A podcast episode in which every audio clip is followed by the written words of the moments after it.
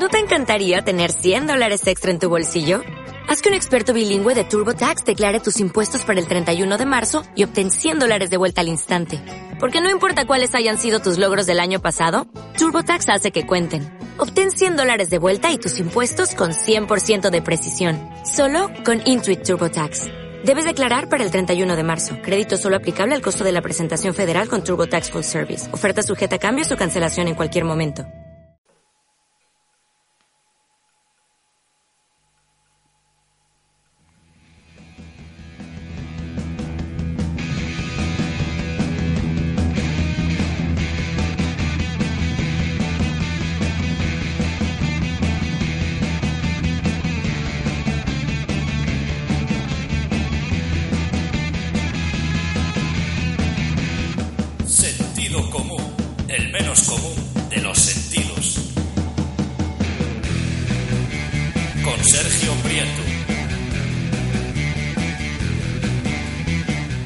Tal amigos? Muy bienvenidos a Sentido Común. Hoy tenemos un tema clásico en nuestra tertulia, clásico sobre todo en lo, en lo referente al misterio, puesto que vamos a charlar un poco acerca de las caras de Belmez, porque parece ser que estos días pues han salido algún tipo de novedades con respecto a este tema ya clásico, ¿no? Como digo.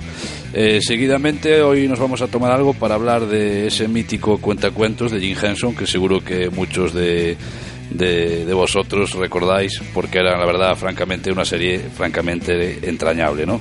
Y ya por último, hoy Daniel en Proyecto Manhattan nos trae un tema que a mí me parece curioso porque mezcla eh, algo totalmente de nuestros tiempos con la con los tiempos más remotos, ¿no? Porque nos va a hablar de nanotecnología prehistórica. Así que ya lo sabéis, eh, seguid eh, atentos porque empezamos enseguida, amigos.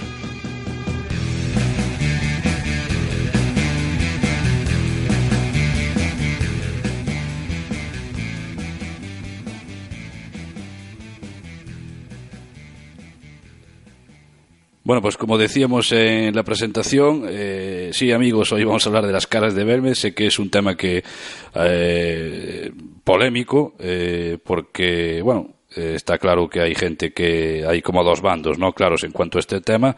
Lo que sí que no se puede negar que es un, es un, un tema de, relacionado con el misterio eh, puramente español, ¿no? Que seguramente, eh, si fuera a lo mejor en otros lugares, pues ya sea en Estados Unidos, pues habría cientos de películas, libros y demás, ¿no? Y parece que aquí no sé, es eh, como siempre pasa en según qué temas en nuestro país a veces lamentablemente pues no se cuida o no se investiga lo que debería, ¿no? Porque la verdad que es un tema francamente interesante. Eh, ¿Qué tal, Daniel? Bienvenido. ¿Qué tal? ¿Cómo, cómo estamos? Pues sí, yo creo que las caras de Belmez es el, el, tema el tema por antonomasia, ¿no? Claro, porque además es algo puramente de aquí, ¿no? O sea, algo que un clásico ya, ¿no? Porque la verdad que se ha, bueno, se ha investigado, se ha hablado mucho acerca de esto, pero bueno... si eh, quieres resumimos un poco para que no sepa de qué, de qué, va el tema. Sí, yo creo que sí, porque bueno, supongo que es algo bastante sabido, pero bueno, a veces también hay bastante desinformación y distorsión, ¿no? Al respecto de este tema. Sí, lo que pasa es que es eso, es el tema por excelencia. Los amamos, los amantes del misterio, es, eh, por supuesto puesto que lo, conocerán, ¿no? Eh, hay que, tenemos que remontarnos al verano de 1971 a un pequeño pueblo de Jaén que se llama Belmez de la, de la Moraleda. Allí en la casa de una familia que era la familia Pereira eh, se empezaron a formar unas manchas en el suelo de la, de la casa hasta que apareció un rostro humano, ¿no? Eh, así muy peculiar. Que bueno, podía ser fruto de la, de la azar o de la, de la humedad y tal, pero se empezaron a formar eh, caras nuevas eh, en, toda la casa, ¿no? Un principio esta familia intentó eh, quitar esta mancha y lo, lo, lo, consiguió, ¿no? aunque fueron saliendo más, más, más trozos, ¿no? A partir de ahí la, familia pues, pues pide ayuda porque siguen, siguen saliendo más, más, más rostros, excavan el subsuelo de la casa, se encuentran unos extraños huesos. Al parecer esa casa estaba emplazada en un antiguo cementerio del, del, siglo XVIII. Esto añade pues, un poquito más de misterio al tema, ¿no? Eh, el reputado parapsicólogo Germán de Argumosa, muy conocido por, en, el misterio español, pues eh, eh, llega a instalarse en este pueblo para investigar de primera mano el, el fenómeno, ¿no? De esta época datan unas psicofonías espectaculares grabadas por Germán de, de Argumosa dentro de esa casa.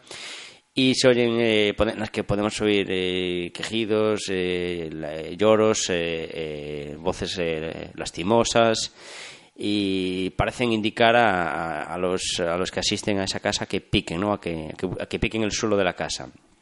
Y entonces aquí es cuando el, caso ya trasciende a todo el país, ¿no? que esto se hace, se hace, se hace muy famoso pasan muchos años, hay gente que intenta demostrar que estas caras son falsas eh, y hay gente que, que, intenta demostrar eh, todo lo contrario, ¿no? Eh, hay que decir que las, hubo investigaciones serias que demostraron que no había intervención humana detrás de, detrás de aquello, ¿no? algunas de las teorías que apuntaban en la dirección de la ciencia señalaban que las caras se podrían eh, eh, hacer a partir de sales de, plata que reaccionarían a la luz, ¿no? Esto se demostró que era, que era prácticamente imposible, ¿no? También allí sobre, sobre el terreno. Y también se demostró que no había presencia de cloruro sódico, ni hollín, ni otra sustancia que eh, pudiera hacer que estas, estas caras se, se hicieran de forma artificial, ¿no? Y en síntesis, pues esto es, es, lo, que, es lo que podemos decir, ¿no? Eh, últimamente, hacia el final de, su, del, fenómeno, em, había muchas teorías que apuntaban a que, a que María Gómez Cámara eh, eh, era, estaba un poco detrás de, la, de, la, de, las caras, ¿no? que sería como la medium para que estas, estas caras se, se formaran, ¿no? ya que a partir de su, de su muerte pues perdió cierta intensidad este misterio. ¿no? Y eh, hay diversas investigaciones que se iniciaron después. Eh, es un tema muy polémico porque incluso, como tú decías, eh, la polémica llega hasta nuestros días, ¿no? Porque en este municipio se, se ha financiado un centro de interpretación de los rostros que no sabemos por qué ha despertado ciertas reticencias ¿no? en algunos sectores. Aunque yo, repito, no lo entiendo porque eh, si de lo que se trata es de atraer turistas, ¿no? pues bienvenido sea, ¿no? por las caras o por lo que sea. Además, es que yo, a mí, bueno, así a bote pronto, lo, lo, que más me llama la atención sobre estas críticas es que estamos cansados de que varias las instituciones y la gente en general se queje de que no hay dinero para investigación y cuando lo hay, pues todos son problemas. ¿Qué pasa? Que tiene que ser una investigación de lo que, de algo, pues no sé cómo decirlo. Parece que estos temas todavía a día de hoy siguen siendo bastante tomados con poca consideración por la ciencia. En nuestro país, sí, en nuestro país esto no, eh, no se ha tomado muy en serio. Esa, es la verdad, ¿no? Aunque ha habido estudios eh, rigurosos en, en, Belmez, yo creo que hablar de las caras de Belmez a día de hoy nos sigue sonando un poco a cachondeo, ¿no? Y, es triste, ¿no? Porque realmente era un fenómeno que que, existía, ¿no? No sabemos, no sabemos qué lo producía, pero que estaba ahí, ¿no? Y que no, no, de momento no tiene explicación. Pero eh, recordemos que en otros países hacen turismo gracias a, los fantasmas, ¿no? Hombre, mismamente en Escocia, por ejemplo, eh, todos eh, los castillos o el lagonés o ah, qué sé yo, cualquier. Y a todos nos parece guay, ¿no? Pues, ¿por qué no, no? ¿Por qué no aquí con las caras de Belmez, ¿no? Aquí deberían hacer en Belmez puestos y cobrar entrada para la casa y vender camisetas, igual que hacen eso con Nessie y con merchandising Estoy totalmente de acuerdo contigo, sí. Las críticas vienen un poco, bueno, por ejemplo, en el, el mundo eh, em, no, entendemos, la verdad, ¿no? la, inquina que, tiene hacia, hacia este tema, por ejemplo. Leemos varias noticias súper críticas ¿no? con este... Em, eh, ya, el titular ya es una declaración de intenciones porque dice Belmez gasta fondos europeos para construir un centro de interpretación de sus caras. Dios mío, pero es que se gastan fondos europeos en cosas mucho peores. es que no, entiendo, no entiendo este, peores, ¿no? no eh, entiendo este titular, la verdad. Y lo que se gasta a veces en los fondos europeos en dietas de los eurodiputados, pues ya, ya creo que subvencionaban casi todo lo si por lo menos, de. Si por lo menos aquí se va a construir un centro para eh, interpretar esta, este misterio, bienvenido sea, ¿no? Claro. ¿Qué, sí, pero, qué malo hay en eso. Claro, parece que, ya digo, como decía antes, que estos temas siguen siendo eh, sometidos a escarnio por parte de comunidades científicas y académicas, ¿no? Parece que uno sí se mete en cierto tema un poquito fuera de lo establecido, ya sea Belmed, ya sea psicofonías, ya sea cualquier tipo de fenómeno, en general englobado en el misterio, parece que uno ya lo miran raro, ¿no? Y que ya es algo que como que no... No sé por qué, ¿no? Porque curiosamente parece que sí que también se ha avanzado en ese tema, ¿no? Que a la gente... Eh, es curioso, ¿no? Porque a mí siempre me ha parecido curioso el dato de que eh, mucha gente pues eh, se burla de, bueno, pues eh, por poner un ejemplo del tema ovni o del tema poltergeist, pero es que luego al 100% de la población le interesa este tema, ¿no? Es como lo típico de, hay una película sobre este tema y es éxito en taquilla, o la gente dice, no, yo no, no, no, que parece que no interesa y, al final es un tema que atrae la atención de, de todo el mundo, ¿no? En todo caso, eh, la, noticia un poco de actualidad es esta, ¿no? Que las nuevas las caras de Belém ya tienen un museo, ¿no? Tienen este centro de interpretación donde se nos hace un recorrido desde los inicios del suceso hasta la hasta la más pura actualidad, ¿no? Se muestran a través de, imágenes y de, y de vídeos, eh, pues eh, diferente documentación sobre la repercusión de este, de este, este icono ¿no? del, del misterio español a lo, a lo, largo de tantos años, ¿no? publicaciones, portadas de revistas, etcétera. Y ah, hay, un, hay un apartado que esto, esto me parece muy interesante, que hace referencia a las diferentes teorías e hipótesis elaboradas alrededor, de esta cuestión, ¿no? que al fin y al cabo es lo que nos interesa. ¿no? Eh, ¿qué, ¿qué, conclusiones eh, sacaron los investigadores? ¿Qué hipótesis hay sobre este tema. Eh, eh, curiosamente, eh, muchos, muchos aficionados a los misterios señalan el, que, el, fenómeno remite a partir de la, de la muerte de esta propietaria, María Gómez, que en el 2004 falleció y parece que el fenómeno remite pero eh, bueno, el, el, misterio está ahí, ¿no? Eh, por así decirlo. También se ha hablado de la guerra civil, ¿no? Eh, en medio de, de, este, de este tema parece que había algún tipo de hipótesis de algún rostro que se identificaba con algún tipo de, desaparecido en la guerra civil. Bueno, se, había, se ha escuchado ya de todo, ¿no? En cuanto, pues claro, tanto tiempo pues da para mucho, ¿no? En este, en este tema. Lo que está claro es que es un tema que yo creo que a pesar de su, le pasa como grandes temas del misterio, ¿no? Que a pesar de su gran fama, en el fondo es un desconocido, porque Mira, eh, hubo tantas parodias, ¿no? Y tantas, tantas cosas en este tema que la gente... Es que no pues hablamos, claro, no, no, hablamos cuando a uno le sale una mancha de humedad en su casa y le intenta ver, eh, exacto, intenta ver una cara, ¿no? Eso, eso eh, pues sí, no, lo puede hacer, cualquiera puede tener en su casa unas caras de Belemith. No, pero hablamos de un, de un misterio, es que realmente eran muchas caras, ¿no? Y todas tenían, tenían esa... esa, esa todos, todos eran rostros, ¿no? Con sus ojos sus bocas y sus narices, y además algunas realmente espectaculares.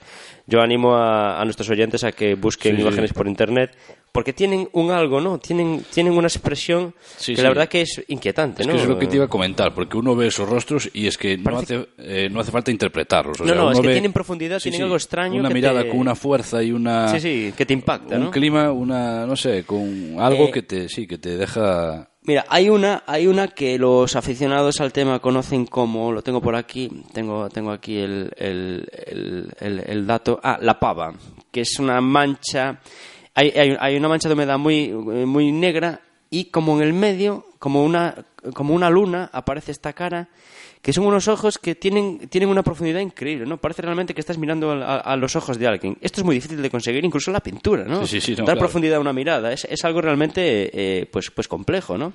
Sí, incluso en una fotografía, ¿no? Porque si a veces es difícil captar este, esta imagen tan, tan o sea, tan profunda hasta en una fotografía, ¿no? De alguien que lo saben muy bien a veces los actores, ¿no? Que tienes que hacer a lo mejor un primer plano y a veces tienen que actuar solo con la mirada y no es fácil conseguir que una mirada diga algo, ¿no? Mm. Es algo sumamente difícil para y más en una mancha.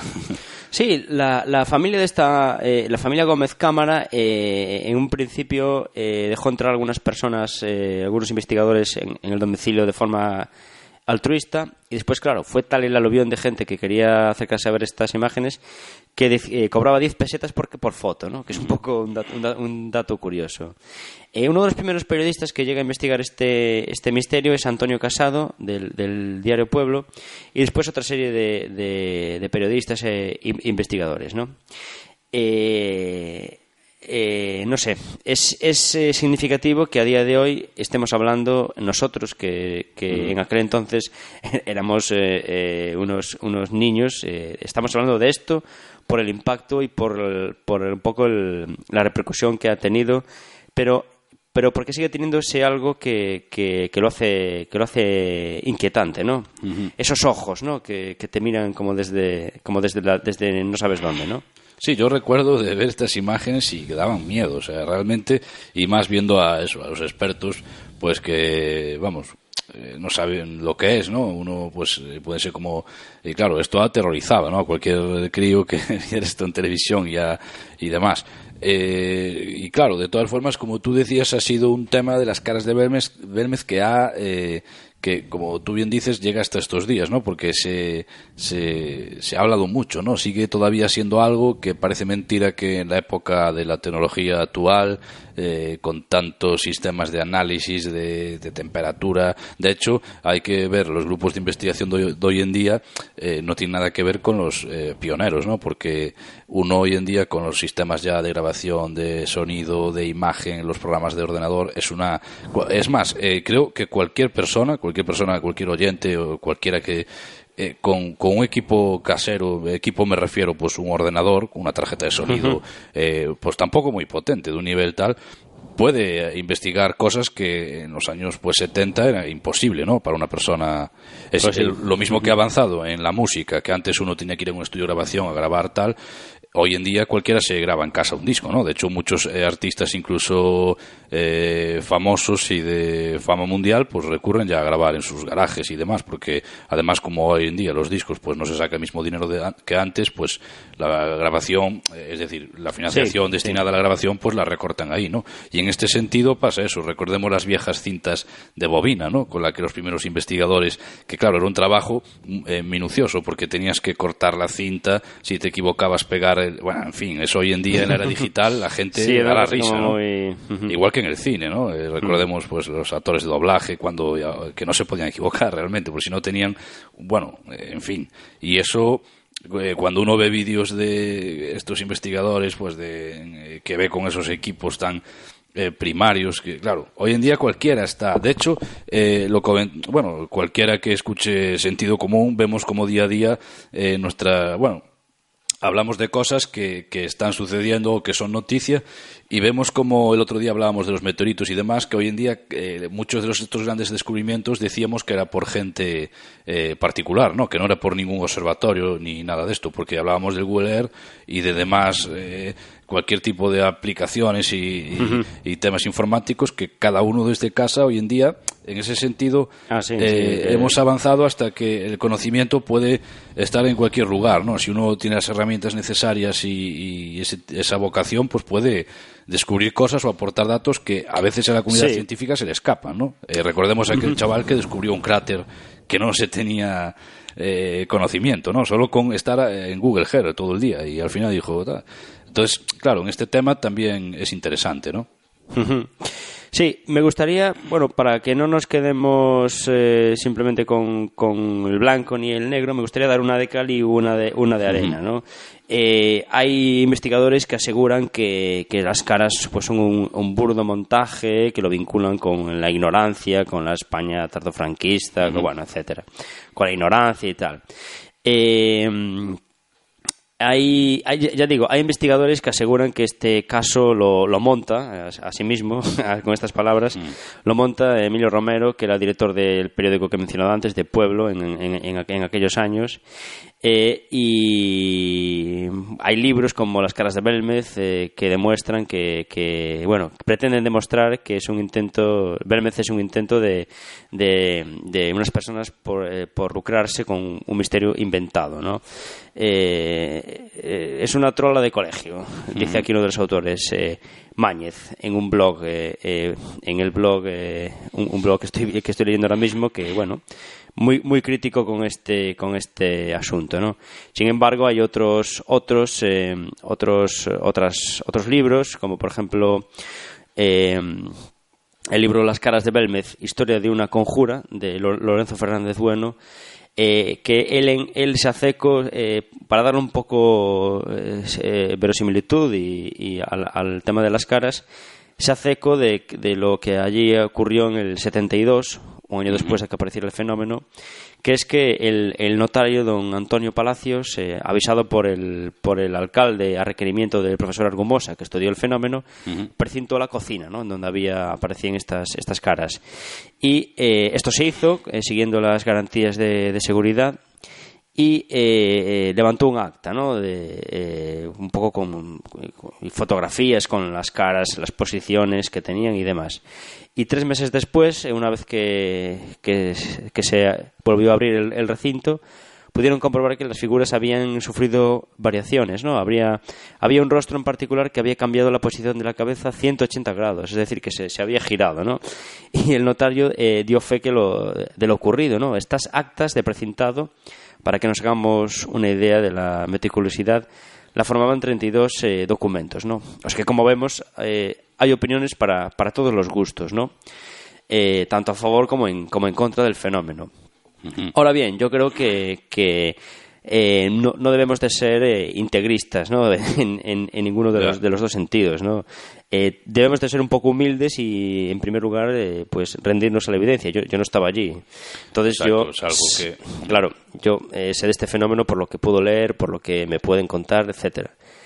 Lo, lo, que está claro que, que han pasado muchos años y, hombre, un fraude a mí personalmente me parece difícil que se mantenga tan, tanto tiempo, ¿no? Claro, es que es lo que es eso. O sea, si fuera un fraude, pues eh, yo creo que a estas alturas, pues, hombre, se hubiera sabido, alguien hubiera, no sé, ¿no? Eh, reivindicado de alguna manera o como tiene pasado en otros casos, ¿no? Hemos visto eh, numerosos casos de, de, fraudes que con el tiempo se ha sabido. No, a lo mejor hablamos de 10 años, pero se ha sabido. Además, en este caso si, si, bien es verdad que algunas, algunas caras pues eh, son un poco más dudosas, eh, un, un, poco más borrosas, yo creo que todas tienen, todas, todas tienen en común un poco es eh, un poco ese, esa lo que hablábamos antes, ¿no? Esa esa profundidad, ¿no? Ese, esos trazos un poco inquietantes, ¿no? Que eh, no sé, si alguien va a pintar unas caras fingiendo para hacer un, no sé, para hacer un montaje,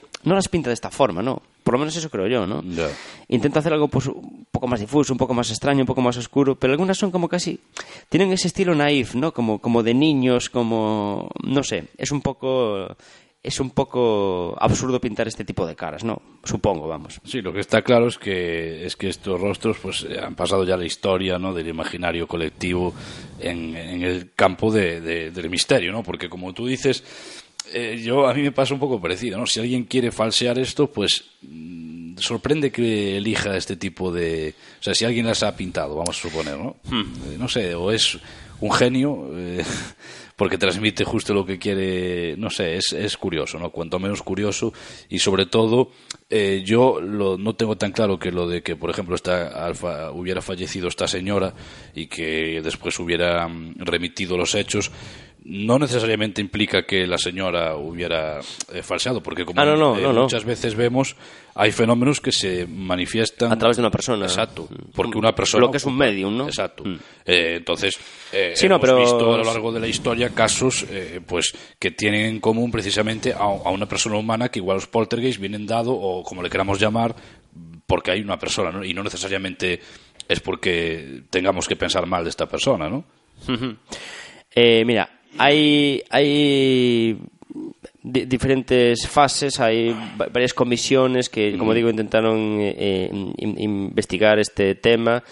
Eh, el tema se, se, empezó a hablar mucho de él hasta que el Ministerio de Gobernación tomó, tomó cartas en, en, en, el asunto y un poco intentó silenciar el tema, ¿no? Y desprestigiándolo y, y, demás. Hasta que eh, en la década de los 90 otros investigadores como Ike Jiménez pues vuelven a, a investigar este tema, lo vuelven a uh -huh. poner en la palestra y en el año 1995 el CSIC informa, eh, saca unos informes, an analiza las muestras de de, de, Belmez recogidas de las caras y es, es muy contundente. Señala que no hay ni un solo rastro de pintura ni de la lista de elementos que un día se dijeron que las causaban. Con lo cual esto de la, la plata para para que estas caras se formaran quedó absolutamente descartado, ¿no? Sí, es que parece que en torno a este tema, eh, como tú bien decías, eso, gente que luego ha reabierto un poco, ha traído, pues, eh, otra vez este a la palestra, ¿no? El, el, tema de las caras de Belmez en su día daba la sensación ¿no? que tampoco interesaba profundizar. No, no, no eh, clarísimamente el, el, el, gobierno intentó uh -huh. eh, provocar que se, que se dejara sí, de hablar de ese tema, ¿no? Sobre todo cuentas tú, los periodistas y demás, antes hablamos del diario Pueblo, pues la actitud de la Guardia Civil era también Bueno, la, la, la Hasta los Civil de esa obispos. época, ¿no? De, bueno, venga. Tenemos que tener en cuenta que en esa época, no estamos hablando de la España actual, hasta la iglesia se pronunció, hasta había, había obispos preocupados por el tema de las caras de Belmez y por las peregrinaciones de gente a este lugar, creyendo un poco en las, en las eh, eh, posibilidades terapéuticas de las caras, ¿eh? Aquí estamos hablando de una historia con muchas ramificaciones que debería de hacerse una película ya, ¿no? De, Hombre, de esto, ¿no? Sí, yo, yo creo, yo creo que sí. Eh, es raro, ¿no? Que no haya lo que parece, no sé. Además, Se hacen auténticas películas sobre chorradas, ¿no? Sí, y después eh, aquí este... Yo haría además, yo creo que apunta a una película más que en sí en las caras, sino eh, la película podría contar eh, con la perspectiva que tenemos hoy en día todo el proceso, ¿no? Esa España eh, de los Sí, 60, esa España la un actitud poco de la Guardia Civil. casposa, ¿no? Sí, eh, la- eh, claro, hablamos de gente pues que vamos, eh, eso, la Guardia Civil de entonces, que pues estaba, no sé, no tiene la preparación de la Guardia Civil de hoy en día, ¿no? Todo hay que decirlo, ¿no? Era un tema que no, eh, la actitud de los obispos, como tú decías, la Iglesia, creo que la película en ese sentido eh, daría, daría- sería una buena película, sobre todo desde el punto de vista de la investigación, ¿no? De, por ejemplo, es- escoger a un periodista de protagonista y que contara cómo vivió eh, este, estos sucesos, ¿no? Que de hecho lo vemos a veces en televisión, como alguna gente que tuvo la oportunidad y cuentan precisamente esto, ¿no? Aquí es muy interesante lo que hablábamos antes del, del diario Pueblo, ¿no? De que parece que había ciertas presiones para que dejaran de hablar del tema, ¿no? Incluso sacó una portada que, que a la que decía que se acabó el misterio, ¿no? De repente. Había sido un filón para ellos y parece ser que eh, detrás había ciertas presiones del, del gobierno, ¿no?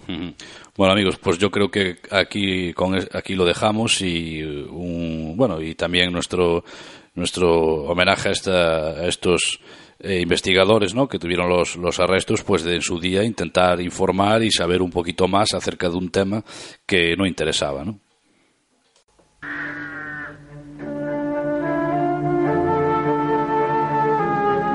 Cuando las gentes sabían de su pasado a través de los cuentos, explicaban su presente contándose cuentos y predecían su futuro con cuentos, el mejor lugar de la casa junto al fuego se le reservaba siempre al cuentacuentos.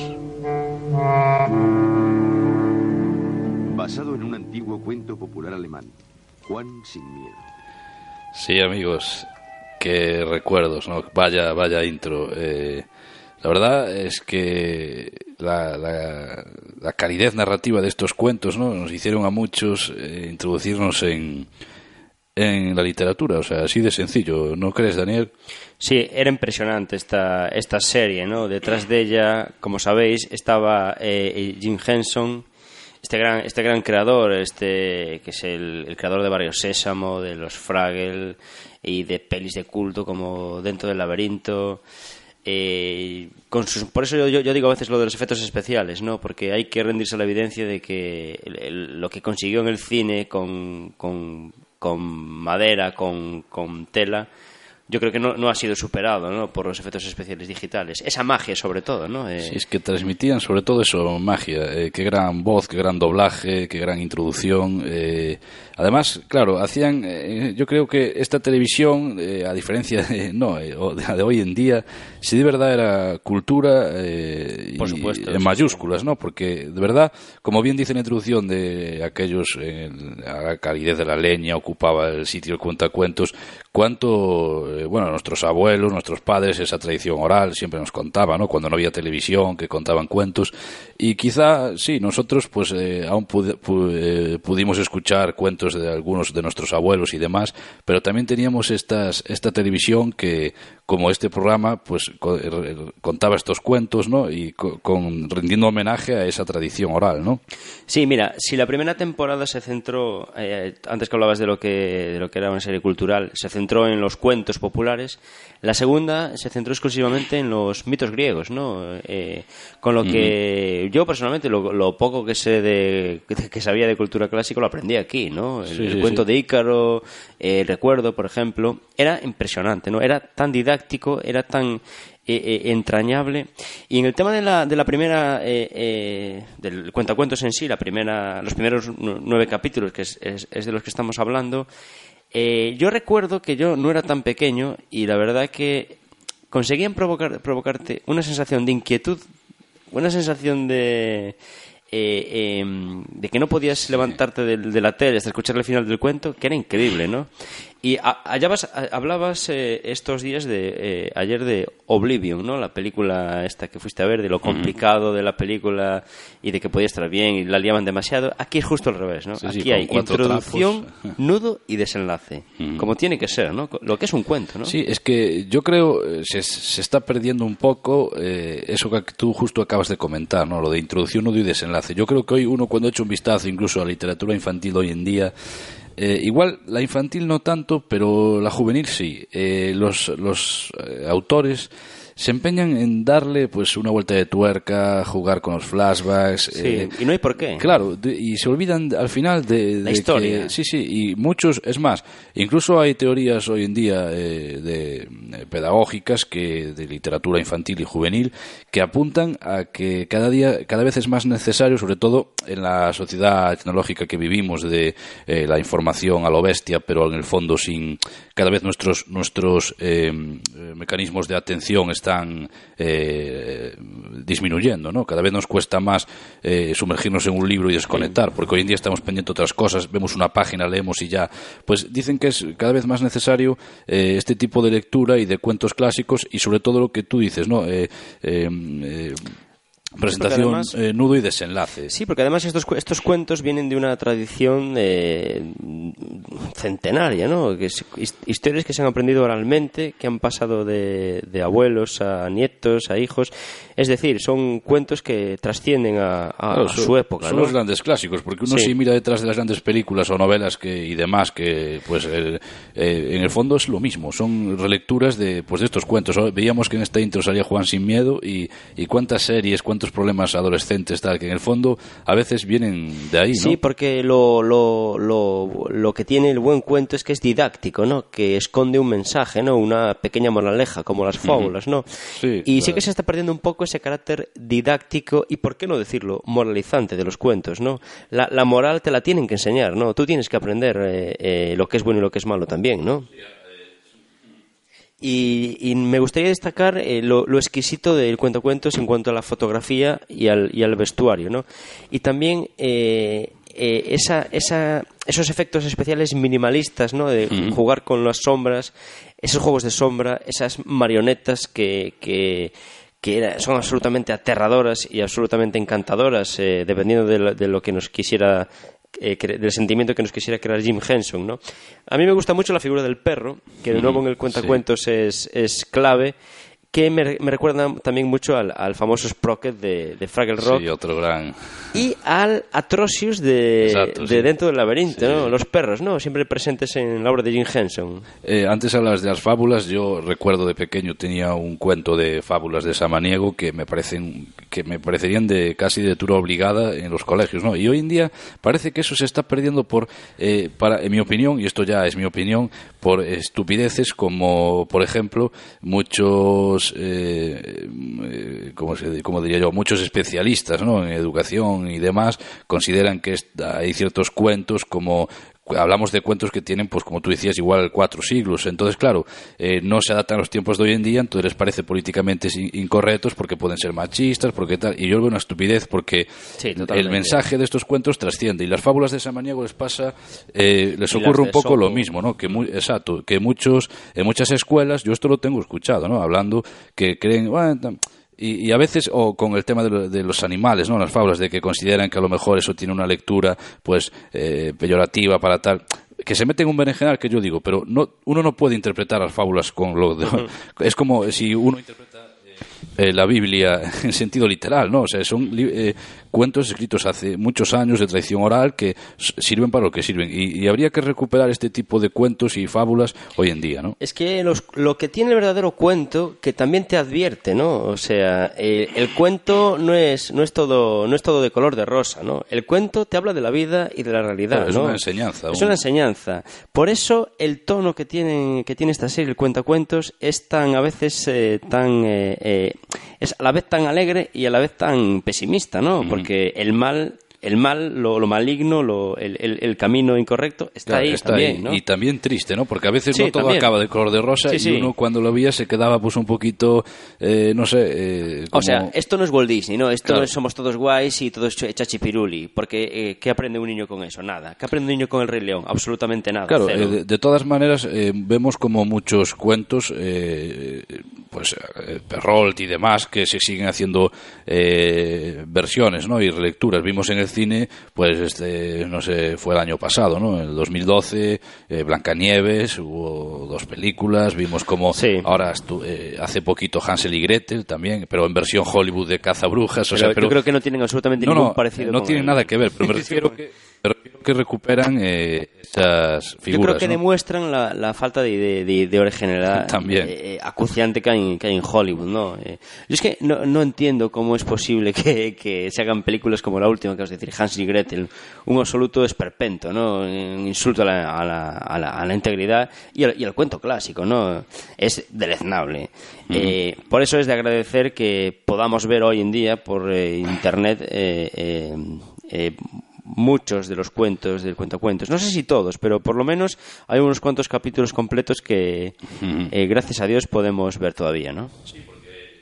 Eh, también teníamos eh, esta serie que están echando de Érase una vez, ¿no? Que se basa un poco en, en los cuentos clásicos, pero en mi opinión, eh, yo, vamos, eh, ya hablamos de que es una serie, pues yo creo que dirigida más bien no a niños, ¿no? Eh, un público pues adulto o juvenil, pero vamos, a mí es que me parece un batiburrillo, eh, un batiburrillo tan absurdo de, sí, no sé, no sé cómo explicarlo. Yo creo que haría falta y, y bien ves, uno ahora ve las, la- eh, los cuentos de Jim Henson y te sigue enganchando, ¿no? A pesar de que seas adulto o lo que cre- creo que en realidad son eh, cuentos inmortales y, y por qué no decirlo para también para todos los públicos, ¿no? Porque vemos que hay, hay un trabajo y, y vamos y, y que a todo el mundo nos entretiene descubrir la vida en pequeños trocitos Sí, sí, de cuentos, que- ¿no? Sí, al parecer Henson estaba muy influenciado por su, por su un viaje de juventud que hizo a Europa, ¿no? Aquí descubrió un poco los cuentos clásicos y, y muchos mitos, ¿no?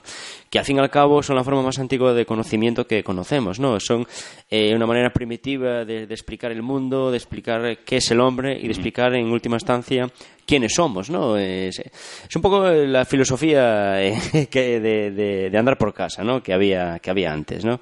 Y eh, si a esto le, unimos un trabajo exquisito de, de- cámara, un trabajo exquisito de iluminación, una presentación eh, deliciosa, pues eh, eh, yo creo que no, ya digo, eh, no, no, no, he visto un producto similar, ¿no? De- dirigido a niños que, que también puedan ver los adultos como este, ¿no? Este- los cuentacuentos, eh, tú si tienes un niño se lo puedes poner, va a disfrutar el niño Sí, y vas sí, a disfrutar sí. tú, ¿no? No, Esto y- es tan y- difícil. exacto, y yo le diría a nuestros oyentes que si les ponen a sus hijos ahora mismo, eh, a pesar de que les pueda parecer que la serie ha envejecido mal por lo que comentabas tú de las marionetas y tal, yo estoy seguro que a cualquier niño de hoy en día le pones eh, esta serie de Jim Henson y alucina.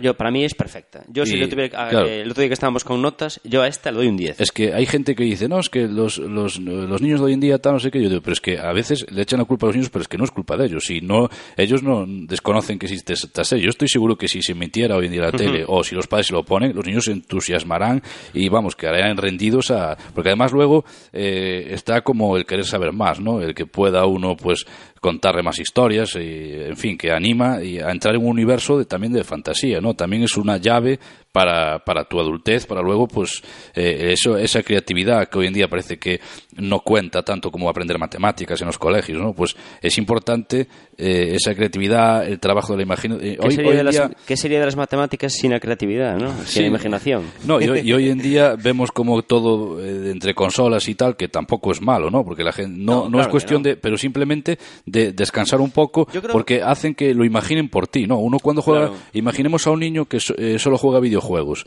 ¿Para qué se va a imaginar un mundo de zombies, por ejemplo, si lo tiene en el juego? Entonces, a veces el desconectar, de zombies. por poner un ejemplo, o un mundo post-apocalíptico. Si un niño Por hoy en día, claro, eh, si el videojuego te lo da hecho, ¿para qué te lo vas a inventar, no? En cambio, en este sentido, habría que recuperar este tipo de, de series y demás porque eh, ayudan a que la gente, pues, tenga sus construcciones mentales y su imaginación se desarrolle, ¿no? Y, y capítulo aparte para los actores, ¿no? Papelones que hacen. Eh, de hecho, eh, son, eh, bueno, yo creo que sobre todo antes hablaba del doblaje en español, me parece grandioso también, eh, Sí, cómo sí, el doblaje interpretan con las voces, ¿no? Eh, Cómo le dan esa calidez, esa, ese, ese clima que necesita un cuentacuentos, me parece grandioso, ¿no? Mira, eh, eh, hay una curiosidad. En esta serie podemos eh, ver a un jovencísimo Se- Sean Ben que años después va a ser Boromir en el, en el Señor de, de los Anillos y eh, el que está eh, absolutamente eh, eh, absolutamente genial es John Hurt, ¿no? El que interpreta al, al propio cuentacuentos.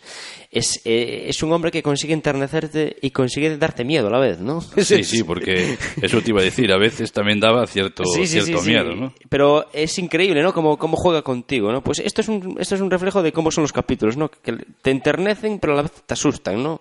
La pena es que sean solo nueve, nueve episodios esto, esta, esta, esta primera temporada, como digo, la segunda era de mitos griegos. Y hay que agradecerle también a Jim Henson que él eh, eligiera cuentos eh, eh, europeos que eran poco conocidos en los Estados Unidos, ¿no? Que estaban un poco edulcorados, digamos, estaban poco aderezados para todos los públicos. Por eso algunos son muy crudos, ¿no? Muy, muy oscuros, muy góticos, ¿no? Ujú. A mí eh, me recuerda también a, a esas cintas de cassette, ¿no? Que seguro que muchos de los oyentes recordarán también de narraciones de cuentos, ¿no? Que yo recuerdo además que algunas pues daban auténtico auténtico miedo. Es más, yo eh, que tengo una memoria eh, privilegiada, eh, pues yo recuerdo, eh, como si fuera ayer, el primer libro que leí en mi vida, que bueno, eh, por llamarlo libro, ¿no? En realidad era un cuento que fue el del patito feo, que me había regalado una profesora de Ah, muy cruel, sí, sí. Y, y tal, y leí el patito feo y quedé, vamos, yo creo que eh, para mí supuso, pues no sé, es como en realidad un libro de cabecera, ¿no? Porque a mí me marcó cuando era pequeño, porque yo realmente creo que lo entendí. Entonces, claro, es lo como que tú acabas de comentar de esa crueldad. A veces los niños, pues, nos parece que como son niños no entienden, pero uno sí le pone, el- hablábamos antes de Hansel y Gretel, es aterrador. Sí, es aterrador. Es terror en estado puro. Caperucita Que te coma una bruja. Eso- eso es un Caperucita. Roja es aterrador claro, también. por eso digo Sí, que sí. y, y a mí, eh, pero me encantó, ¿no? Y, y aún lo conservo. Mira. Y, recuerdo esas cintas de cassette que tenía con eh, narraciones de cuentos, que además había alguno. y Recuerdo uno que se llamaba El Gallo Quirico, que me da bastante miedo por los efectos en, en plan radionovela, ¿no? Que tenía de la voz del gallo, que era, bueno, hablaba con Sí, fuego, sí. con una piedra, y daba pánico, ¿no? Y uno lo podía escuchar mil veces, aunque se viera- supiera al final que era emocionantísimo, ¿no? Mira, para que nos hagamos una idea de cómo eran estos cuentos, en Juan sin miedo, que el cuento que todos conocemos, un muchacho que no sabe lo que es el miedo, inicia un viaje para conocerlo, eh, hay una escena en la que el hombre sin piernas, eh, eh, en, en el que se juega a los bolos con cráneos y fémures de los muertos, ¿no? Para que veamos un poco la, la crudeza. Pues eh, es así, amigos. Eh, es aquí nuestro homenaje a un gran, a un gran clásico, el cuentacuentos de Jim Henson.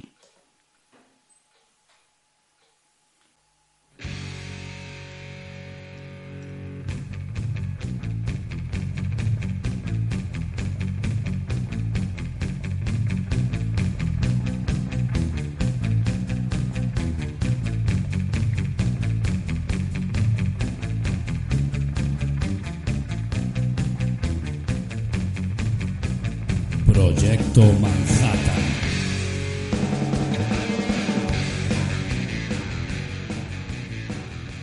Bien, bienvenidos a Proyecto Manhattan. Hoy vamos a hablar de nanotecnología prehistórica. eh, dos conceptos eh, fascinantes, en mi opinión. ¿eh? Pues sí, y es que este, esta noticia de la que, de la que voy a hablar eh, nos remite un poco al- a una peli mítica también de la ciencia ficción que es La Cosa, ¿no? El hallazgo en el hielo de esa, ese ser de, de otro mundo que, que, que llevaba ahí latente, eh, pues no sabemos cuán- cuántos milenios y que despierta, ¿no? Bueno, pues esto en cierto modo eh, ha ocurrido, ¿no? No con un ser de- eh, extraterrestre, pero con algo que bien podría provenir de, otro planeta, ¿no? Y es que eh, los científicos encontraron objetos de nanotecnología que eh, son imposibles eh, eh, en, en un estrato de, de hielo en, en Rusia, ¿no? Mm, es Tenemos- que- sí, no, perdona que te interrumpa, es que estoy viendo los, los bueno, los, los- las fotos y Sí. los libros que tienes aquí y la verdad que, que, es fascinante y además es que no tengo ni idea, bueno, ni yo ni nadie, me imagino, No, para sí, qué sirve, ¿no? es que, es que Es has dado la clave. Nadie sabe qué, qué- qué demonios es esto, ¿no? Es como un tornillo, eh, eh, pero claro, esto es esto está am- ampliado con un eh, mi- mi- mi- microscopio de electrones del Instituto Geológico de Moscú. Es un aumento de 500 veces Increíble. y podemos ver una especie de tornillo pero lo increíble, lo que desafía a la lógica, es que este tornillo, que los científicos actuales creen que pertenece a un, eh, que es un elemento nanotecnológico, es decir, a una pequeña máquina, eh, a una máquina en, en miniatura, eh, fue hallado en, en un, en un, en un gla- glaciar eh, al este de los Urales, junto a unos ríos, eh, cuya edad sería, oscilaría entre los 20.000 y los 318.000 años, ¿no? Esto es lo increíble, ¿no? 300.000 años. Es que es, es una cosa que desafía, desafía eh, a la lógica, ¿no? Esto se- este descubrimiento se realizó en- entre los años 1991 y 93, cuando se hacían prospecciones para la búsqueda de, de oro. Eh, como digo, en una zona próxima a los, a los Urales, ¿no? junto, junto a unos ríos. Eh, aparecieron eh, uno tras otro pequeños objetos de escasos centímetros de 0,003 milímetros, los más pequeños, eh, a, un- a unos 3 y 12 metros de profundidad. ¿no? Además, los metales de los que están compuestos estos elementos son todavía, si cabe, más descon- desconcertantes, ¿no?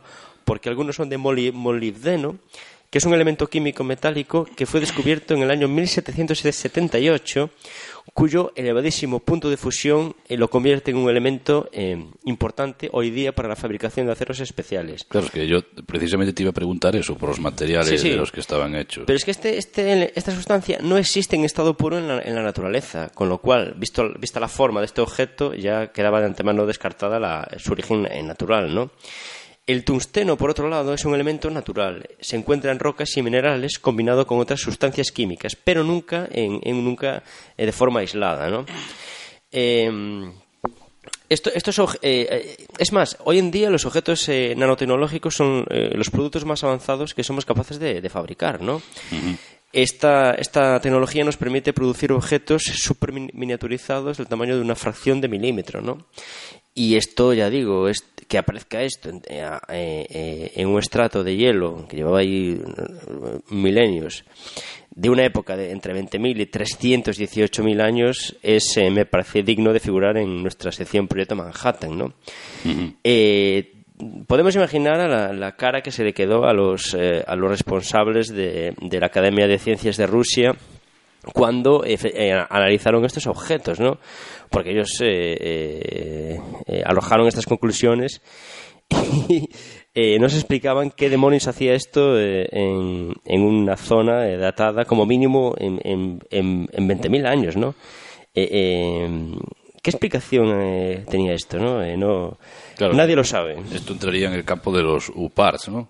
Efectivamente, que son esos objetos eh, fuera de contexto, que no deberían estar ahí, ¿no?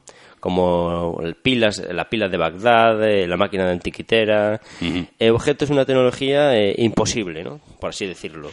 Bueno, pues esto me parece un ejemplo es- extremo, ¿no? De, de, de este tipo. Estos asombrosos eh, hallazgos, em, que como digo se produjeron entre el 91 y en el 93, eh, son objetos metálicos, casi todos en forma de espiral, eh, de 0,003 milímetros el más pequeño. Hubo tres institutos eh, implicados en su análisis. Eh, la Academia de las Ciencias de Rusia, como dije, fue la que los, los analizó eh, más pormenorizadamente. ¿no? Y sus conclusiones causaron un terremoto científico. ¿no? Estos mini objetos eran de cobre y de estos, eh, estos otros dos metales raros que, que- que acabo de señalar. ¿no? En el curso de los muestreos que se, que se realizaron eh, eh, para, para llegar a más, a más conclusiones, el Instituto Central de Investigación Geológica y Exploración de Metales No Férreos y Nobles, vaya nombre, de Moscú, esa mismo- eh, examinó también estos microobjetos y eh, la doctora Mat- Matbeyeva confirmó el análisis de espirales filiformes de- de- de tungsteno en los sedimentos.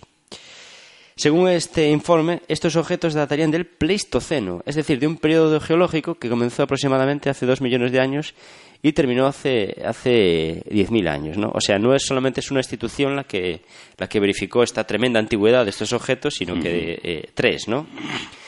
Eh, eh, Va- Valery Koubakov, de San Petersburgo, confirmó que en el 96 que mientras eh, que se habían hallado varios miles de, artefactos metálicos, algunos que, que- algunos de estos eh, extraños como estas eh, formas de espirales, porque había otros que eran como unas tuercas, pero, pero eran ya más rudimentarios, no, no eran como estos tornillos perfectos de los que hablo, ¿no? Claro, es que yo estoy viendo estas fotos y es que... Sí, es que es una perfección increíble. asombrosa, ¿no? Me Parece, Sí. es que para que los oyentes hagan una idea, es como un palito, ¿no? Y como si hubiera un gusano enroscado, pero eh, milimétrico, ¿no? Ahí, Una o sea, especie de tornillo, ¿no? Sí, sí, como un tornillo, sí, como un tornillo, pero eh, inverso. perfecto, sí, sí. En vez de ser con, con la- las rajas de tal, con un tornillo, pero inverso, a la inversa.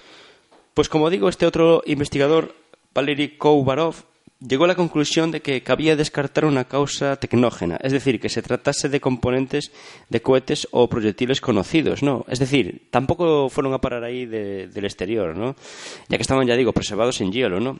Este mismo investigador concluye que los datos presentados permiten preguntarse por su origen tecnógeno extraterrestre. O sea, eh, Valery Koubarov, de San Petersburgo, este investigador, ya apunta directamente eh, a, su origen extraterrestre. Es increíble, ¿no? Que un propio, desde la propia ciencia se nos diga esto, ¿no? Es que es el recurso, ¿no? Eh, siempre que nos trasla- trasladamos a estas civilizaciones antiguas, eh, vemos en sus legajos, en su arquitectura, y siempre se toca este tema, pero es que Es que es inevitable, Es ¿no? inevitable, ¿Qué, otra, qué otra explicación tiene, Claro, no? claro. Es que, eh, pues eh, una tuerca, ¿no? Que se le cayó a un ovni, para que nos entendamos. Sí, hablamos Ah, de esas, esas civilizaciones eh, desconocidas previas a Egipto, ¿no? Que tanto se ha hablado también de... Sí, pero además esto ab- abre la puerta a... Esto se conecta con la teoría del- del- del- de, los, de los alienígenas ancestrales también, ¿no?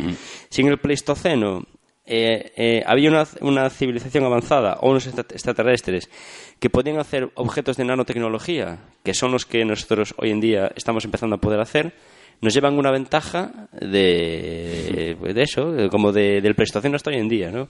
Podemos calcular entonces eh, la ventaja que nos llevan, ¿no? Tecnológica. Y es que hay que decir que hasta fines del siglo XX la nanotecnología era directamente ciencia ficción, ¿no? Hoy en día, en, en- a las puertas de, en- bueno, en entrado ya al siglo XXI, estos productos eh, ya se diseñan y se fabrican para diversas eh, aplicaciones, que un día precisamente hab- hablamos sí, de hemos ellas, ¿no? comentado en nuestra tertulia.